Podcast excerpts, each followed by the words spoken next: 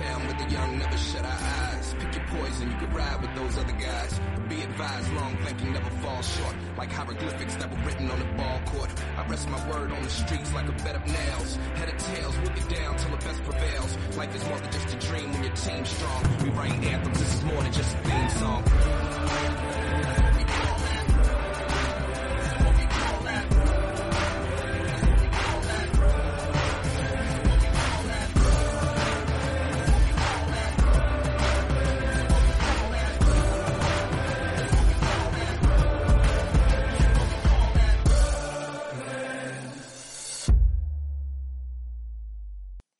Buenas a todos y bienvenidos por primera vez a Los Líos de Brooklyn, un podcast sobre los Nets en el que repasaremos todo lo que pase sobre esta franquicia y agradecer a Back to Back por dejarnos este espacio para expresarnos. Primero de todo, no estoy solo, eh, va a haber un colaborador habitual que se llama Javi. Hola, encantado de estar aquí con vosotros para hablar de lo que más nos gusta, que son los Nets. Y la intención del podcast este es que sea semanal y iremos actualizando semana a semana los capítulos. Primero de todo, a mí me podéis escuchar y bueno, leer en Twitter con una cuenta que es arroba becanetsesp. ¿Y Javi, tú? Yo lo, ahora no me acuerdo de cómo es exactamente la arroba, pero para el próximo lo tendré apuntado, porque ya sabes que esto te coge mucho tu nombre y tienes que poner muchas números, historias. Luego, Sí, para el próximo episodio lo tendré apuntado y lo comentaré. Bueno, da igual, pues lo dejaremos en la descripción del podcast. Este podcast se puede escuchar tanto en Spotify como en iVoox, como en todas las plataformas. Y bueno, primero de todo, esta franquicia que sabemos que es un poco desgraciada, todo estaba normal, con la lesión de Kevin Durant estábamos sobreviviendo un poco, vamos 5-7 creo, sin Kevin Durant, hasta que el viernes por la tarde sale la noticia de que Irving ha pedido el traspaso porque supuestamente no está de acuerdo con las cláusulas de renovación. Yo sinceramente esto no me lo esperaba para nada y me dejó tieso, vaya, me dejó en shock porque es que no me lo esperaba y otra vez nos la ha vuelto a liar Irving. Sí, yo creía que, que no, los Nets no lo iban a querer renovar hasta verano y iba a, aguantar así la cosa, pero claro, si, si Irving quería su contrato máximo totalmente garantizado, la franquicia tiene dos ojos y ha visto su historial en lo que va de temporada y anteriores, entonces es normal que llegaran, o sea, no llegaran a ningún acuerdo. Lo que esperaba era que, que, que pidiera el traspaso ya, eso es lo que más me ha sorprendido. Es que claro, Irving, que lleva estos últimos tres años en los Nets liándola, que la salida de Harden es su culpa, y ahora va y vuelve a pedir el traspaso solo porque le hemos puesto cláusula en el traspaso. Pero vamos a ver, Kyrie Irving, ¿cómo no te vamos a poner cláusula en el traspaso si los últimos tres años te has perdido, creo que son 140 partidos? Es que es increíble. Y bueno, Irving, que sabemos cómo es, que no se puede confiar en él porque ya lo lió, ya la lió a Boston Celtic que dijo que iba a renovar y otra vez. Y lo que más gracia me hace es que creo que hace una semana antes de que pidiera el traspaso salió que estaba a gusto en Brooklyn y que quería buscar la renovación y que quería hacer de Brooklyn su casa. Es que yo creo que Irving sufre de bipolaridad, te lo juro. A ver, ya sabemos que con un personaje como Irving nunca se puede estar tranquilo, porque la temporada pasada, que es la vacuna, ahora no me quiero vacunar, él tendrá sus razones, no, no me voy a meter en eso, pero vaya, un poco extraño. Este, a principio de temporada este año, que si el famoso documental este antisemita, Sí, que si lo defiende y lo tuvieron que apartar. Es que es un tipo absolutamente impredecible, nunca sabes por dónde va a salir. Entonces yo entiendo que la postura de los Nets como franquicia es decir, oye, no te puedo garantizar 200 millones porque es que la lías en cualquier momento. Esto necesitamos un poco de garantías, porque claro, al final esto va así. O sea, no puedes tener un jugador que hoy sí, mañana no, mañana quién sabe lo que puede suceder. Entonces yo entiendo perfectamente la postura de los Nets, la verdad. Sí, es que yo sinceramente quitando que, bueno, supuestamente estaba pidiendo 200 millones por cuatro años, que son 50 cada año. Yo se lo hubiera dado porque priorizaría la, el bien de la franquicia, pero es que claro, yo creo que ahí hay más cosas de que Irving con Joe se mm. llevan mal a tope y es que ahora nos deja colgado porque yo creía, bueno, hacemos par de y cuando vuelva Kevin Durant volvemos y yo creo que nos quedamos en top 3 de la conferencia este, pero es que ahora nos queda colgado y es que claro, ¿quién va a dar mucho por Irving si, que se le acaba el contrato este verano? Porque es que yo creo que para salir, a lo mejor antes firma una renovación para que los equipos se fíen de él o algo, porque es que si no, no sé si alguien va a dar un potencial all o algo, es que no sé qué podemos conseguir. Yo la verdad es que veo que, como es normal ahora, su valor es, bajo y, yo creo que su agente, que creo que es su madrastra, pues estará buscando equipos que le garanticen que en verano le van a pagar un contrato máximo. Entonces, eso reduce mucho el abanico de opciones. Se habla de Lakers, Mavericks, Suns, y esta noche ha salido Clippers. Y Chicago. Entonces, y Chicago también, es verdad que lo he leído. Entonces, de, esas tres, de esas tres, cuatro franquicias, al final tú pones a ver sus plantillas y lo que pueden dar para encajar salarios y, y la verdad es que es realmente complicado porque casi todas tienen el salario completo y a priori deberían buscar otra tercera franquicia para cuadrar. Entonces, sí, mm, además, tampoco es que los Nets puedan conseguir jugadores buenos de esas franquicias, porque obviamente sus mejores jugadores no los van a querer dar por un tipo como Irving que acaba contrato y vete tú a saber lo que puede hacer de aquí a, a que acabe la temporada. Entonces, la situación es bastante compleja. Sí, es que yo creo que lo más probable de este traspaso es que sea a tres bandas y bueno, se habla, lo que más se habla es de los Lakers. LeBron puso un tweet con unos ojitos nada más que salió la noticia que me hizo gracia. Y, pero es que la gente de los Lakers se cree que Westbrook va a venir aquí echando Kevin Durant y queriendo competir. Yo es que eso lo veo imposible. Que venga Westbrook directamente. Sí, sí, totalmente de acuerdo. Además, eh, en caso de que si hicieras, por ejemplo, dijéramos a pelo con los Lakers, tendrían que venir Westbrook, y nosotros dar un contrato más porque lo estuve mirando ayer y no, nos cabría, porque Westbrook cobra 50 millones y Irving me parece que está sobre los 35. Entonces, sí, sería Joe Harris o algo así. Sí, exactamente, Joe Harris y, dos, y las dos primeras rondas famosas de los Lakers de 2028 y 29, que con eso los Nets no hacen nada, porque como la idea es seguir compitiendo, pues la idea general yo creo que es buscar un tercer equipo para apoyarte, porque si no, con los Lakers y con los demás equipos va a ser muy complicado que se dé el traspaso. Yo por aquí tengo un traspaso con los Lakers y que involucra también a Toronto, que este no me disgusta, que es los Nets reciben a Uji Anunobi y a Trent, que eso me parece perfecto. A los Lakers se va Kyrie y Ken Birch por un poco tema salario y eso. Y los Raptors cogen el contrato de Westbrook para liberar el salario para el año que viene, una primera ronda de los Lakers eh, una primera ronda de los Nets 2029 protegida, la de los Lakers 2027 protegida y la de los Nets 2027 vía Filadelfia normal. Esa no me parece mala. Pero no sé si pues Toronto se metería. Yo, yo creo que es el tipo de traspaso que se va a intentar por parte de los Nets, una cosa así. Yo había visto otro traspaso por ahí, por, por Twitter, que me había gustado más, que era con los Suns, que venía a ser que los Suns recibían a Kyrie, los Raptors se llevaban a Aiton y a los Nets llegaba eh, llegaba Van Vliet y Crowder de, los Suns. Más me parece que era, no sé, creo que también era Ken Birch a los Suns para cuadrar. Y ese tipo de traspaso yo creo que es lo que deben buscar porque al final los tres equipos ganan porque los Suns se llevarían a Irving, que es lo que quieren. Los Nets se llevarían a Van Vliet y Joe Crowder, que estaría muy bien teniendo en cuenta el valor que tenía ahora Irving. Y los Raptors se llevarían a, a Ayton, que es un jugador que ya quisieron el verano pasado y que tiene buen contrato. Además de que este verano van a perder a Van Vliet si no lo traspasan ya porque es agente libre y no pudieron llegar a un acuerdo de renovación. Sí, ese no está mal. También lo he visto involucrando a Chris Paul, que Chris Paul venga para los Nets, pero es que a mí Chris Paul eh, ya este Chris Paul está regular, aunque con Kevin Durant, siendo Chris Paul tan generoso como es, yo creo que encajaría bien, pero claro, a mí también yo tengo la duda de cómo Kevin Durant ha reaccionado a esto, porque supuestamente le sorprendió. Sí, lo que se comenta es que, que a de sorpresa a todo, o sea, tanto a la franquicia como a los propios jugadores, incluido Durán.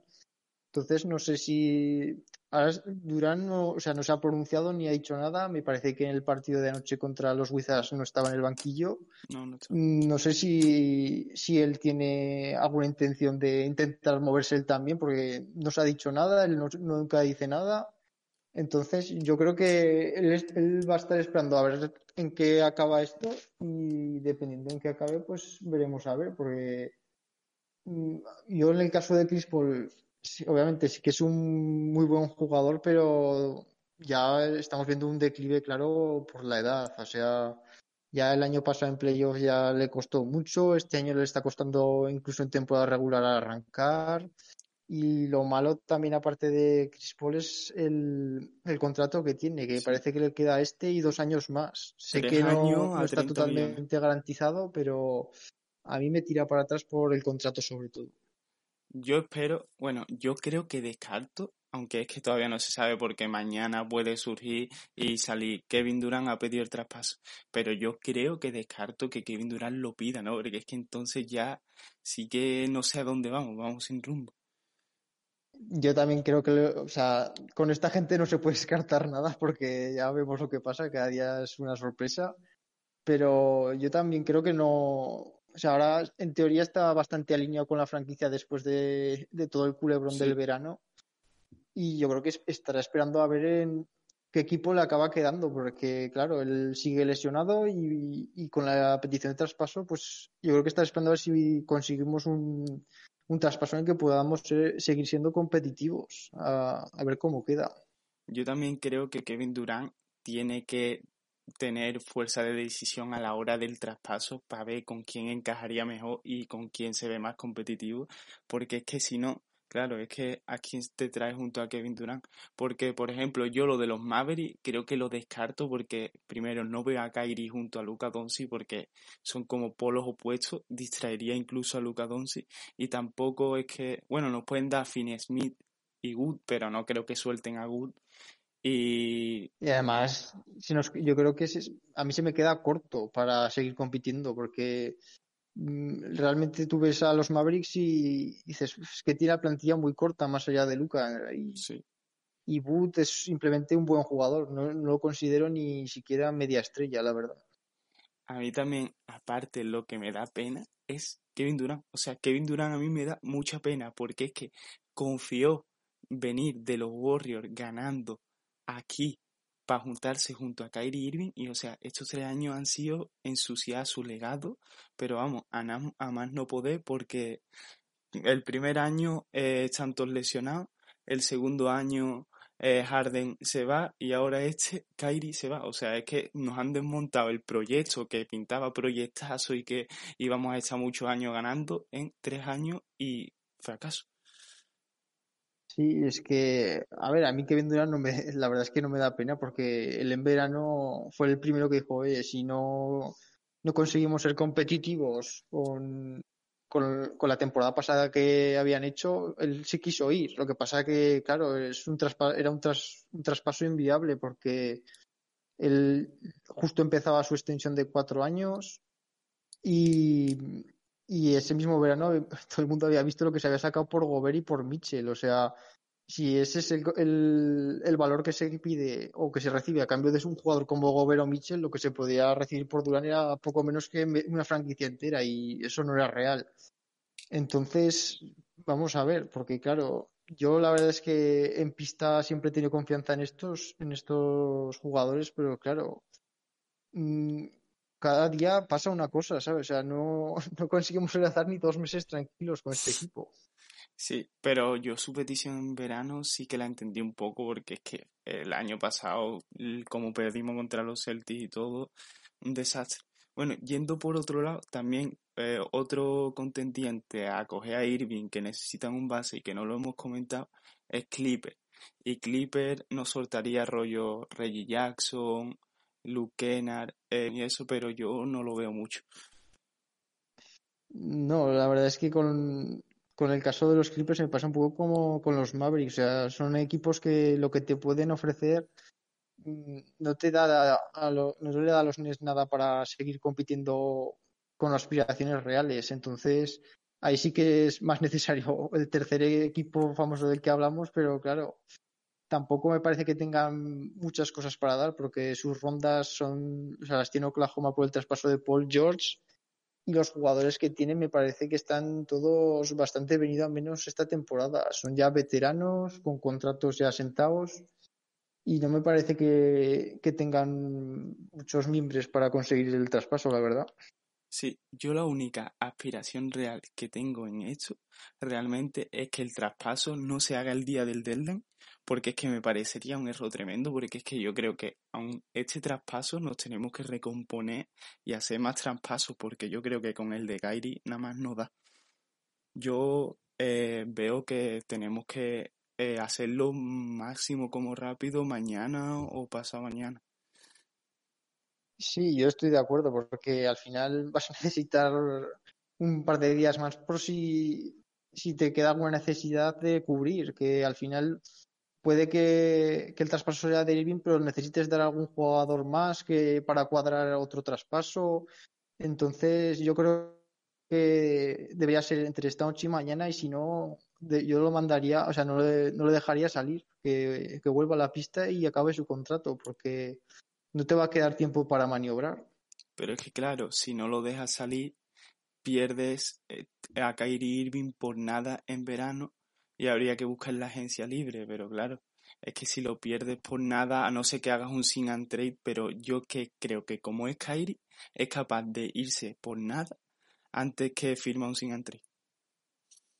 A ver, yo creo que, que si no se consigue colocar a Irving en los próximos días. O sea, yo creo que se dejará para verano y yo creo que en verano sí que se daría el sin and trade porque de los equipos que hemos hablado interesados, que supongo que serían los mismos que estarán interesados en verano en caso de no conseguirlo ahora, necesitarán mover salarios para que les quepa Irving, porque al final él querrá su contrato máximo, que no será, creo que no será tan, tan alto si, si, si es en verano, entonces sí que tendría necesidad de sin a no ser que haya algún equipo emergente que tenga espacio, pero viendo los que están saliendo, yo creo que no se, haría el con sin trade.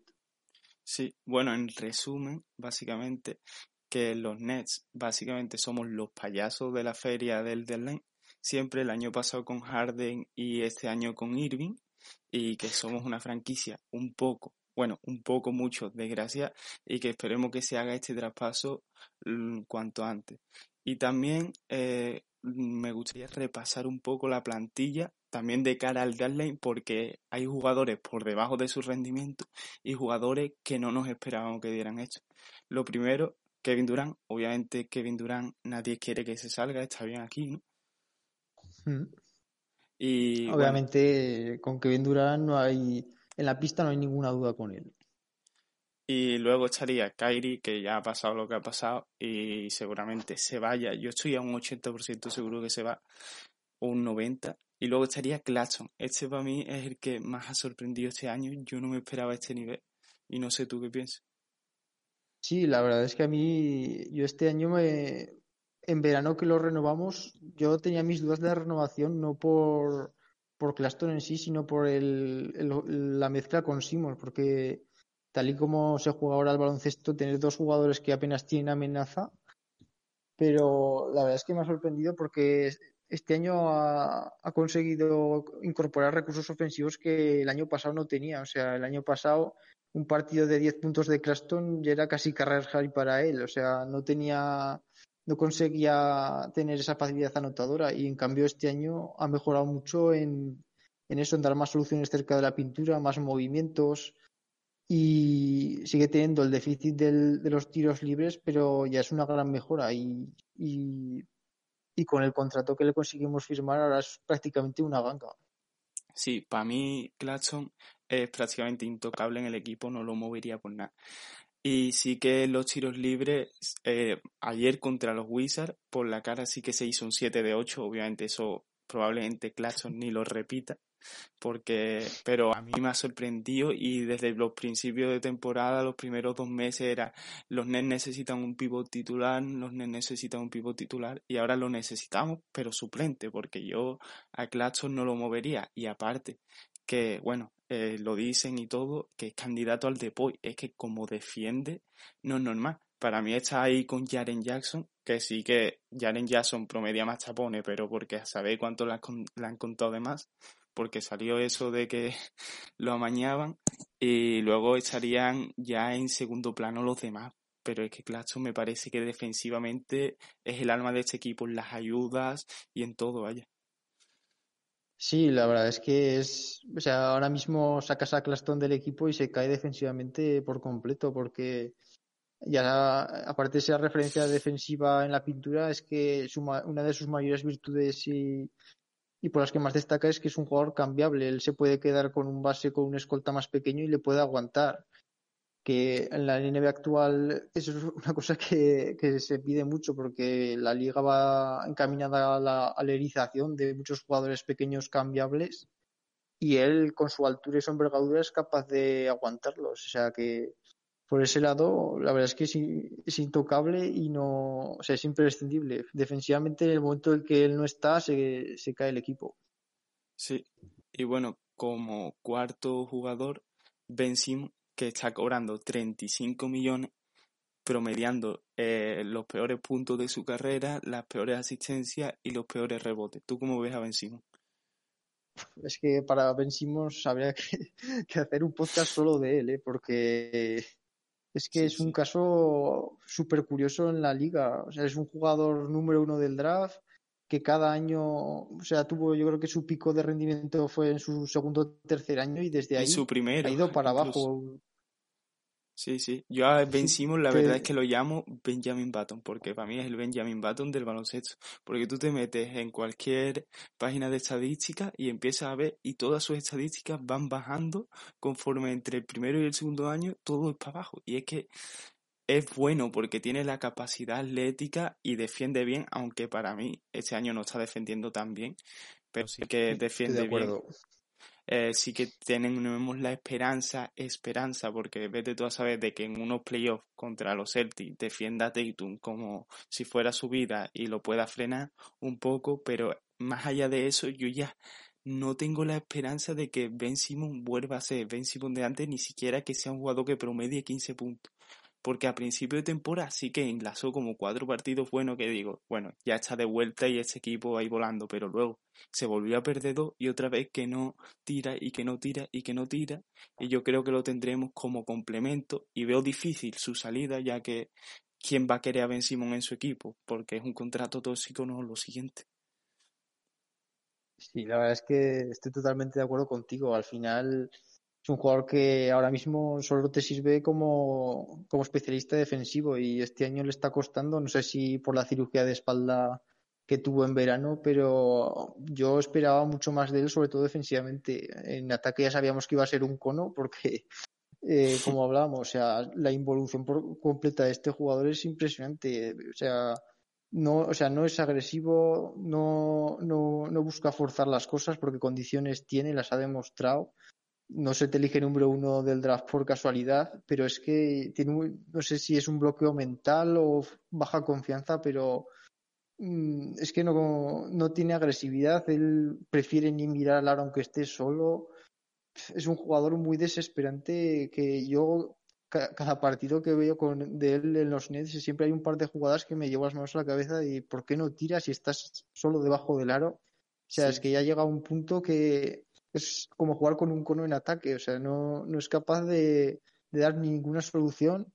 Y si ahora tampoco está realmente sano porque enlaza una semana bien, luego le pierde dos partidos, mm, no sé, es que es un jugador que desgraciadamente nos vamos a tener que comer su contrato con patatas porque no va a haber manera de colocarlo Sí, sí. Y aparte, si lo colocas en algún sitio, no creo que lo que traigas te dé pase competitivo.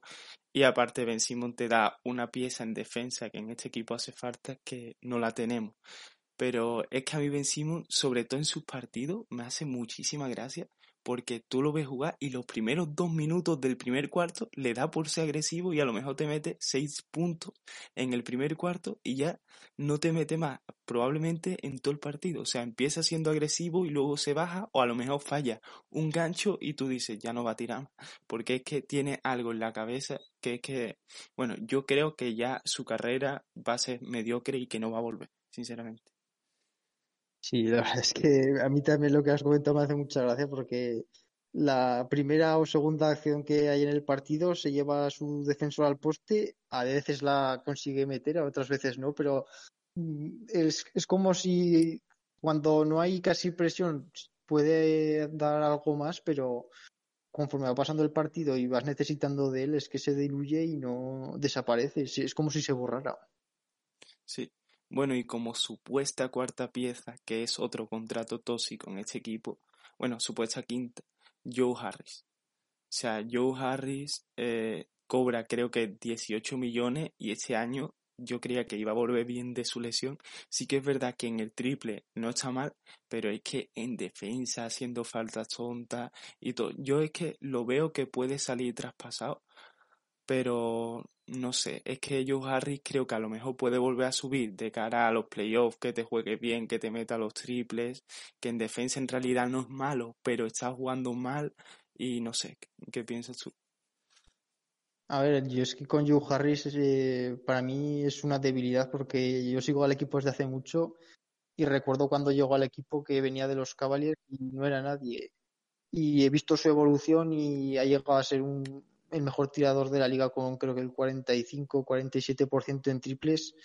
Y la, realidad es que su rendimiento desde el que se lesionó el año pasado del tobillo tuvo problemas, me parece que recayó y lo tuvieron que operar por segunda vez.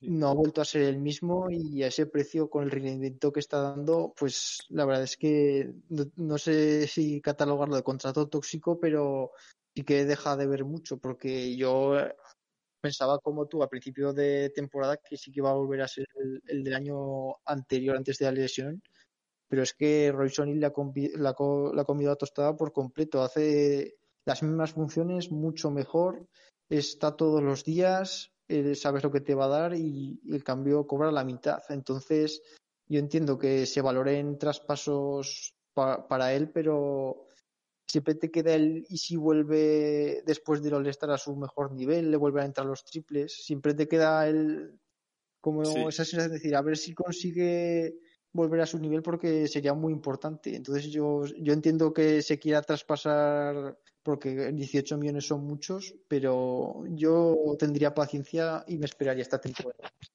Sí, eh, con Joe Harry pasa un poco que sí que es verdad que es eh, no leyenda, pero es una pieza clave en el equipo y que ha estado varios años.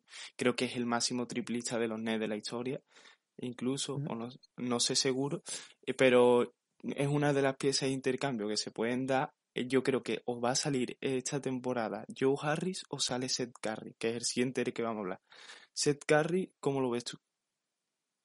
Pues yo creo que Seth Curry es un, o sea, al, contrato que tiene yo creo que es acorde a, lo que te da. Eh, es un jugador que en temporada regular ayuda mucho porque es, capaz de ganar algunos partidos él solo con sus rachas de triples, pero es que ya lo vimos año pasado en playoff y es que no puede aguantar eh, los enfrentamientos directos con jugadores más físicos que él. Defensivamente le ganan por completo físicamente y, o está a un nivel estratosférico ese día o no lo puedes tener en cancha porque es que no, no le da físicamente para defender a, a ningún jugador de equipo rival porque claro ya sabemos que en, en playoffs van a jugar los mejores de cada equipo y normalmente en, el, en este este son jugadores muy físicos ya lo vimos el año pasado con Boston le pasaban como aviones.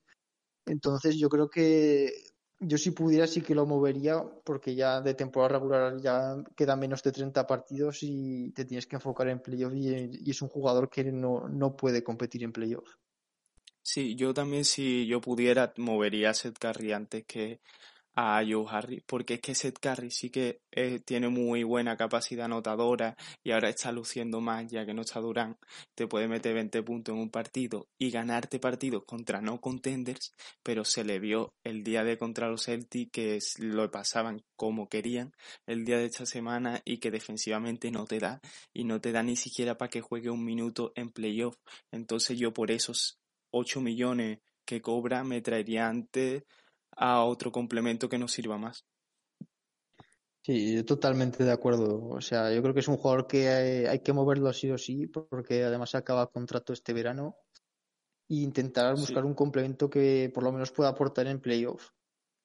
Y bueno, el siguiente eh, lo podemos hablar más o menos seguido porque Utah, eh, eh, Patty Mills y Edmond Sumner. ¿Cómo los ves tú a esos tres?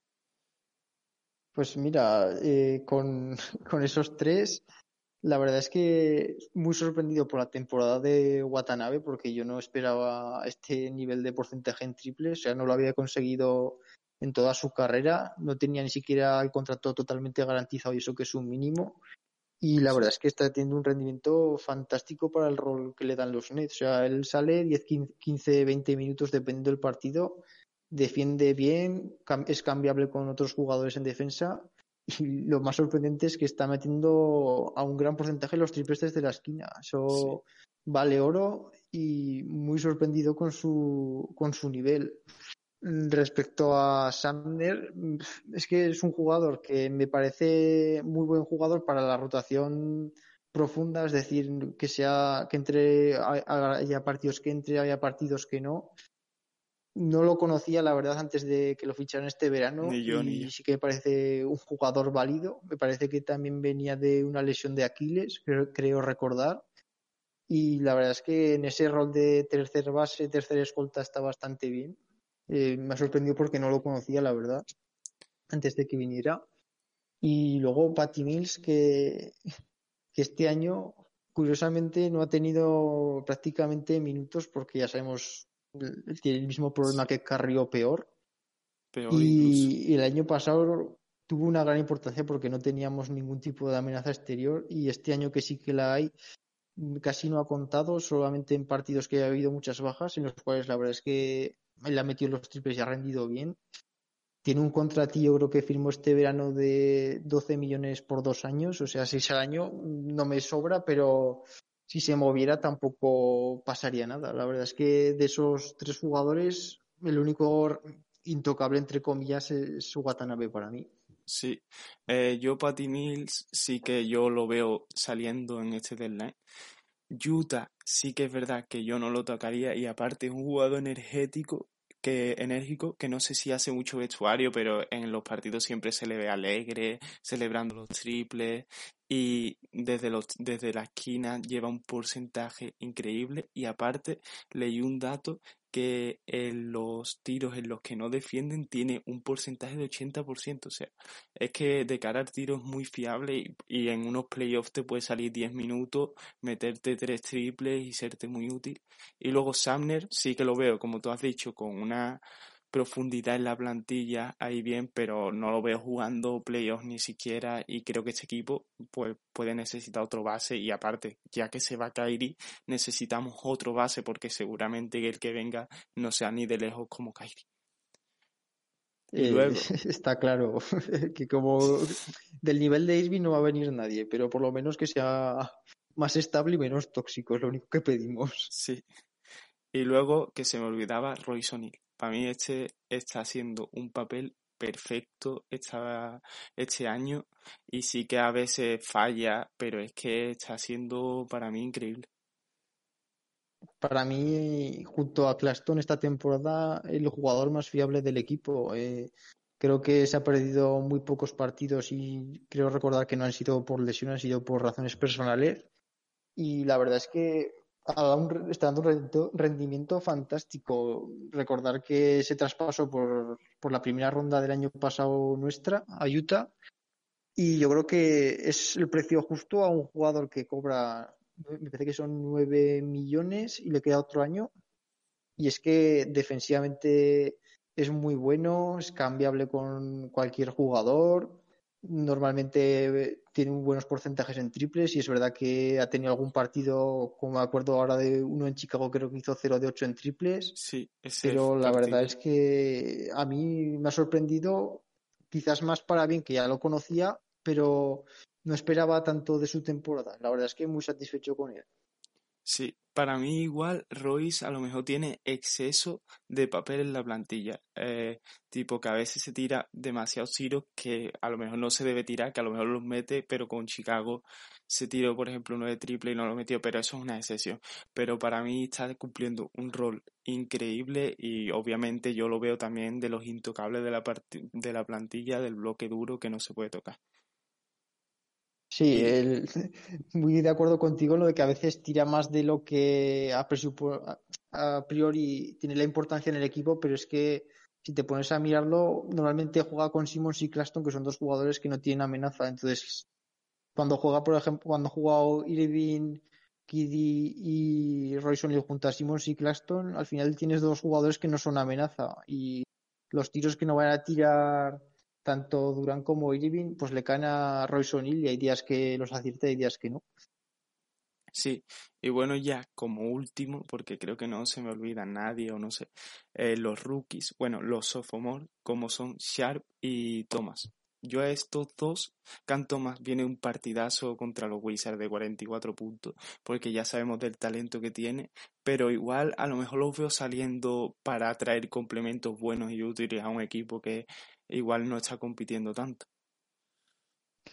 Yo la verdad es que con Cameron Thomas es que es un jugador que eh, obviamente ves el talento que tiene, o sea, el tío le das minutos en cancha y él produce puntos, pero es que el resto de facetas del juego, de, o sea, cuando no ha tenido una continuidad que digas, si si consiguiera mantener este nivel, no todos los días, pero más regularmente, sí que le daría más valor y no lo quería traspasar. Pero es que sí, ayer hace un gran partido, gana básicamente por él, o sea, hace career high con 44 puntos, pero mm, es que no un partido que salga de sexto hombre y sale como desconectado, no, no defiende a veces, luego él, él, es como si jugara su propio partido, él juega como una estrella y no lo es.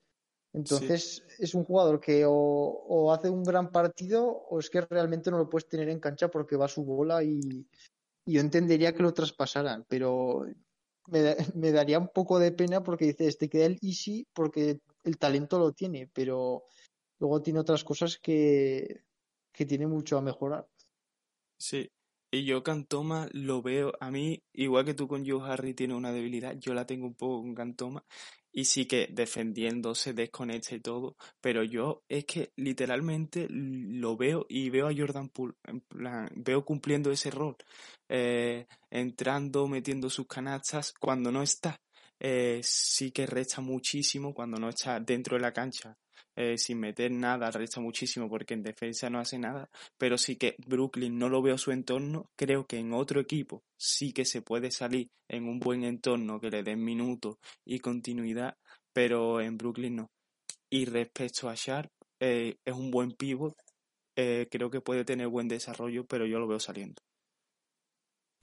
es que Sharp se me está quedando corto porque es un pivot muy grande, muy pesado. Este año la verdad es que ha mejorado mucho físicamente, ha adelgazado para mejorar su movilidad.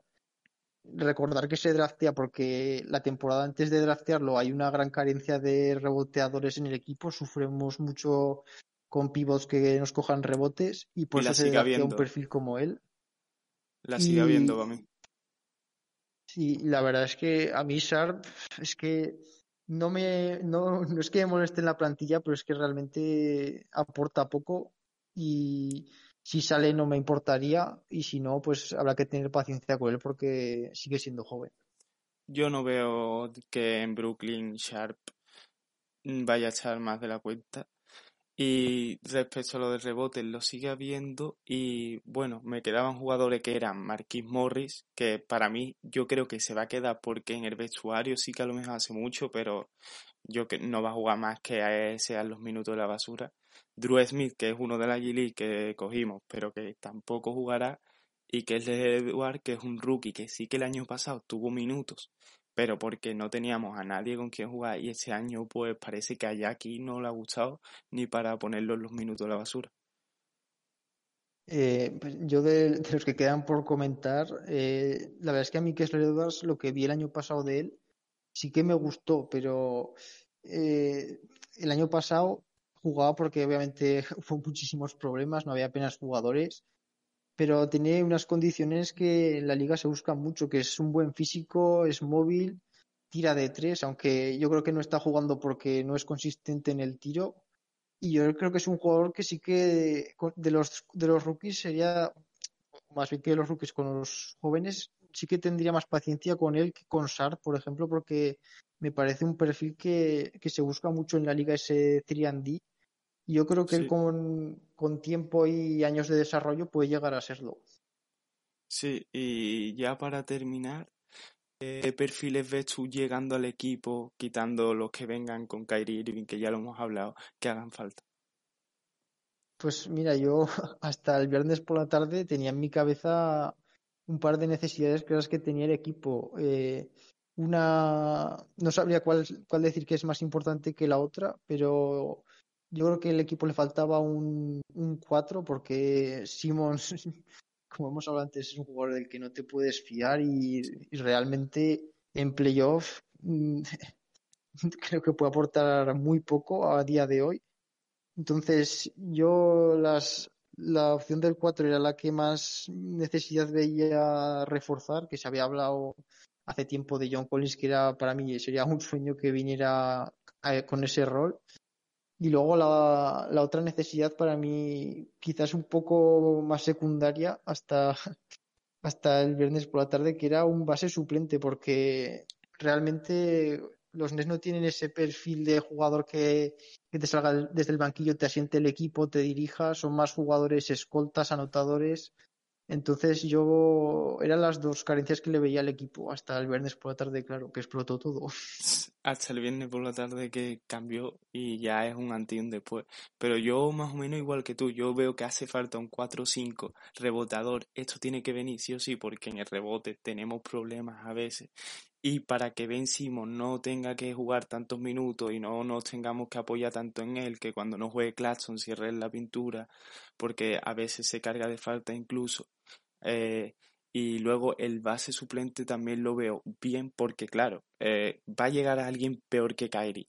Y no podemos tener a Sumner como base suplente porque sí que te hace partidos como el de ayer con los Wizards, que te hace 27 puntos, pero de temporada regular y nada más que eso. Sí, o sea, al final con Sumner el partido de, de, de anoche de los Wizards no, no es la realidad de él. O sea, es una noche muy buena, pero no es su realidad y, y la verdad es que sí que necesitamos con urgencia un base ahora que Irving se vais, pero ya veremos en qué acaba, porque de momento mucho ruido y pocas nueces. Y bueno, pues hasta aquí el primer podcast. A mí me ha gustado mucho. Eh, espero que sea el primero y muchos más. Y bueno, eh, después de este podcast, el siguiente será un después en la plantilla totalmente. Y no sé si Javi quieres decir algo para despedirte. No, la verdad es que muy agradecido por la oportunidad de hablar en, en este podcast de los Nets y la verdad es que he estado muy a gusto y a ver qué pasa después de los jueves para comentarlo en el podcast. Sí, y bueno, adiós y que ojalá que Sian Marx no la líe.